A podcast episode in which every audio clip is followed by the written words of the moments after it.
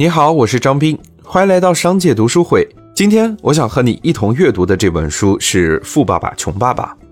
我们每个人都应该学会期待着自己可以变成一个富有的人，并且会为了这个目标而努力奋斗。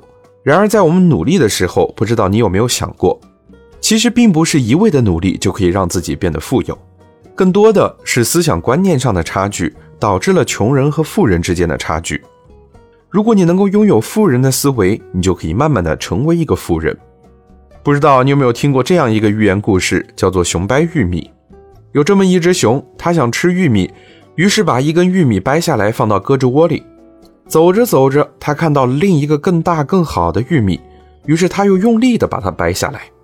然而，当他把这根玉米往胳肢窝夹的时候，前一根玉米就掉了。这个寓言故事其实就代表着我们普通人的挣钱模式：找一个玉米，也就是一个工作，然后看到一份更好的工作，努力去争取，得到了另一个更好的玉米。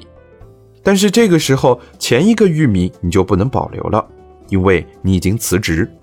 如果我们为了玉米而工作，结果就是不停的更换我们夹着的玉米的大小，因为我们的时间是线性的，你搬砖的同时就没有办法摆卖商品。这个时候出现了一个人，他也想吃玉米，但是他把自己的时间花在了训练熊上，让熊去给自己掰玉米。他不断的养更多的熊，熊就能源源不断的把玉米往家里送。富人没有为玉米工作，但是他却能够得到多到吃不完的玉米，并且还可以把玉米卖掉，再养更多的熊。这个人创造的就是一个非线性的收入，他可以同时拥有好几笔收入，所以他会越来越富有。而熊却一直在努力掰更大的玉米，即使他的玉米再大再好，也远远不如富人的效率。时间一长，富人越富，穷人则越穷。这就是《富爸爸穷爸爸》这本书教给你最关键的一个道理，叫做“穷人为钱工作，富人让钱为自己工作”。对于穷人来说，他们工作纯粹就是为了赚钱，金钱就是他们生活的全部，是他们工作的唯一目的。这种为金钱而工作的态度，注定他们只能是金钱的奴隶，被金钱牵着鼻子走。而富人则完全不同，他们工作并不仅仅是为了金钱，金钱只是他们实现最终理想、体现自身价值的工具之一。他们懂得让金钱为自己工作，做金钱的主人。在这儿有两层意思：一方面是富人能够轻松灵活地玩转金钱。利用自己手里的钱为自己服务，创造出更多的财富。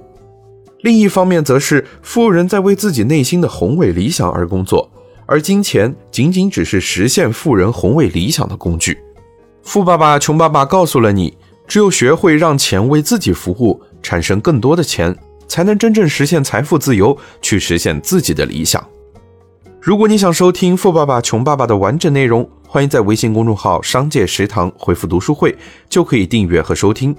让我们在一年的时间里共读百本好书。我是张斌，我在商界读书会等你。